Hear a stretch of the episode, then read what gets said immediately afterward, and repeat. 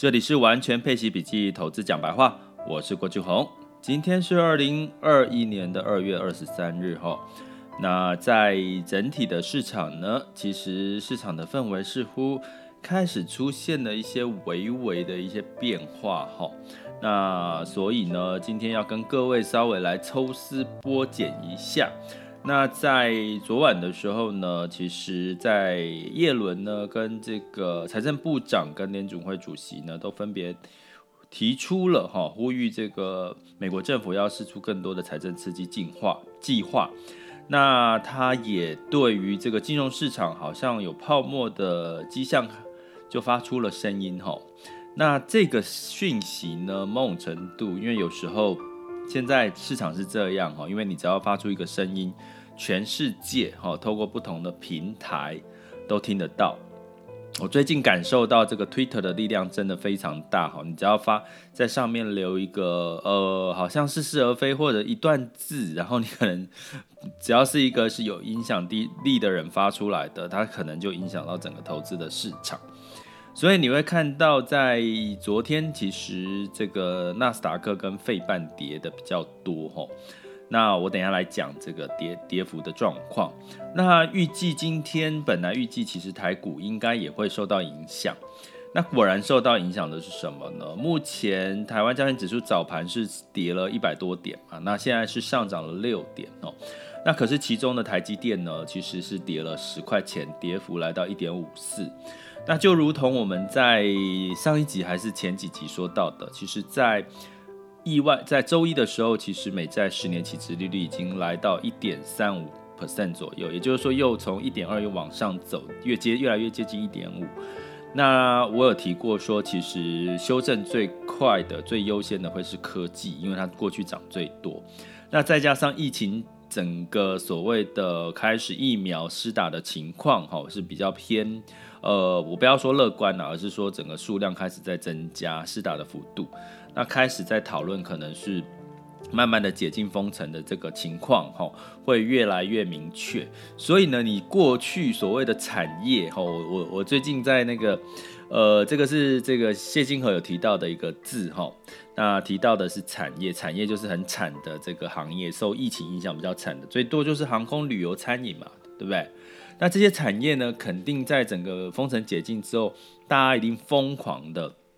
疯狂的去去做原本不能做的事情。比如说，很奇怪哦，今年哈，我只要看这个赖的群，全部大家都是在晒去拍樱花照，大家有没有这个感觉？就是你，你就是觉得好像周遭的人都跑去晒樱花，然后其实，在台北市各个城市呢，其实你会发现，随到处也都可以见到樱花，因为整个天气的关系嘛。那所以这个代表了什么？代表其实大家有一种我没有办法出国啊，所以我就只好就是在这个嗯，在在在这个台湾呢，就直接的呃做感觉到好像有出国去日本玩的那种感觉。可是好啦，那如果接下来假设在下半年或者是接下来的这个市场呢开始解禁了，大家第一件事情一定会什么？一定会跑去。日本吗？哦，对，我记得我跟各位讲，我在这个过年期间，跟我一个这个亲戚朋友，他是这个美国人，他看了这个，就他就突然之间拿他的 iPhone 给我看，他说他很想出国哈，因为他他现在暂时回不去美国，他给我看这个日本的 Airbnb 的价格，住一晚哦，哦，住一晚哦，在这个京都还是冲绳哦，住一晚只要大家猜多少钱？你知道吗？八百块，一晚八百块。可是那个过去，它直接有一个删掉嘛，就是说你原价多少，过去的价钱大概是两三千块，现在直接八百块，你就可以去冲绳或者是这个京都住一晚了。那可是你就是出不去呀、啊，对不对？所以呢，如果你想想看，如果我看我看到那个那个那个八百块那个价钱，一一个晚上，我真的我跟你讲，如果我出得去哈。买一张来回机票啦，你如果说以冲绳来回机票不不太贵，然后你再去住个三晚，其实都很值得哎，光去那边吃吃喝喝，对不对？尤其台币又升值，对不对？所以从这个角度呢，你会看到什么的什么样子的？你可以很明显的知道，在疫苗开始施打普及率越来越高，一定这些产业，我刚刚讲的产业，其实一定是会最最反弹的幅度最大，尤其是航空吼，航空应该最近其实大家也看到，像这个呃这个联合航空哦，美国的部分呐、台湾的华航、长荣啊，其实最近的你看看它的股价都反弹的力道都还蛮大的哈，所以你可以去从开始从这个科技啦，简单来讲，你开始可以从全压，如果你现在是全压科技股。你可以开始就是部分去转移到这些产业了哈，不要全压科技股。可是，难道是说有人说问问我说，那难道科技股就接下来就要崩盘吗？其实也不是啦，因为你就可能要把科技股这件事情拉长来看，因为它毕竟是一个长期的布局的概念。最近是因为整个殖利率的一个上涨，所以让这个科技股的吸引力不再那么大。那自然资金就会移走嘛，就是还是资金潮。那大家唯一应该要担心的是什么？其实，殖利率真正要担心的修正问题，其实是最近我们一直听到叶伦还是在跟所有人讲话，是说放心、放心、放心，我们接下来还不足以升息，我们还是要维持纾困跟量化宽松。那目前台湾呢，也即将可有有发出声音说要第四波的纾困方案嘛。这就代表什么？资金的行情还是在，齁，所以如果在资金行情在，你唯一要思考的逻辑改变就是你要从科技转移到所谓的产业这个部分。那要怎么做？怎么布局？有哪些的可以标的可以去选？抱歉喽，麻烦请到我的网校哈，school 点 happy to be rich dot com，我的每周。郭老师每周带你玩转配息的这个课程里面，哈，我我这一集会特别提到这件事情，哈。那当然呢，你会为什么要这样的区分？其实，呃，在这个所谓的我的网校课程，我可以讲的比较详细一点，比较深入，就是说前因后果。我常常我的观念是这样。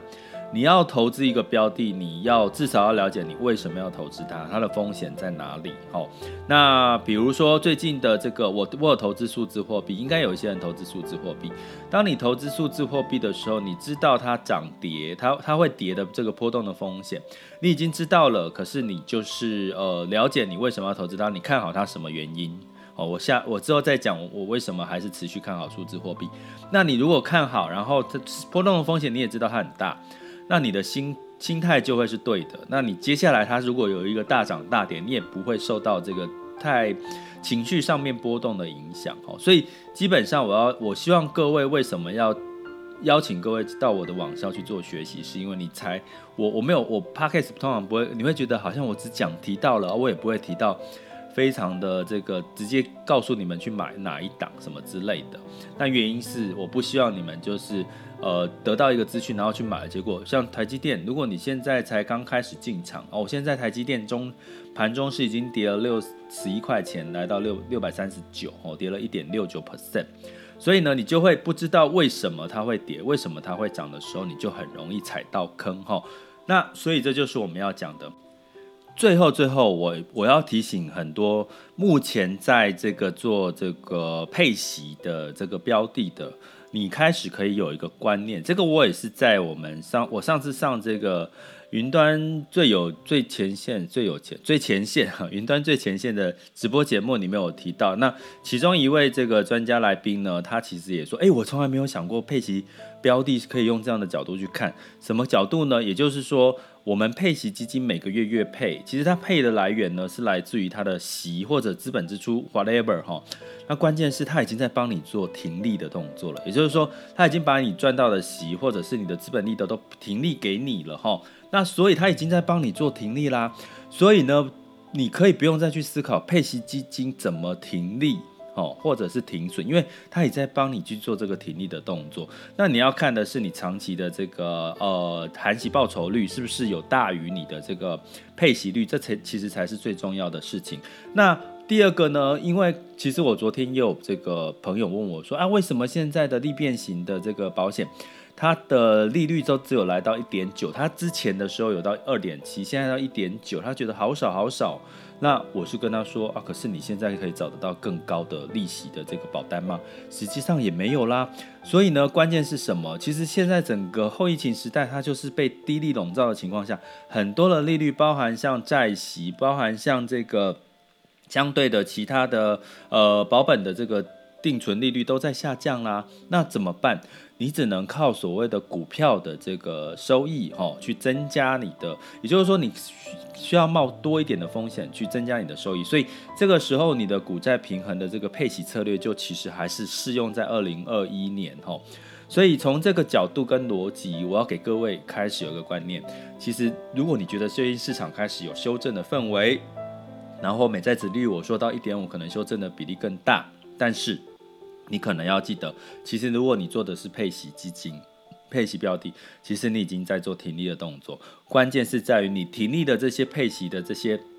额外的资产，你去做了哪些有效益的事情？比如说，再把它投入到股票里面，好做风险性的一些投资，让增加你的收益。还是你再把这些收益呢，再去做其他的有效的一些支出的运用，其实这都是一个呃，我觉得配息的标的很棒的一个现金流的一个策略哈。所以呢，我们接下来不用担心哈。我刚刚跟各位提点的就是说，目前还是在资金跟纾困的方案不太会升级的情况下，可是其实物价已经悄悄，通膨物价已经悄悄在升温，所以有利于所谓的原物料相关，像最近铜价、油价都涨很凶，黄金也稍稍的开始反弹了哈。那这些呢，都可以告诉我们，其实我们的资产策略。开始要去做一些微调咯，但是你也不用太别担心。如果你是配息的呃拥护者的话，你已经在做停利了，好吗？重点是你停利存下来的其他的钱，你要怎么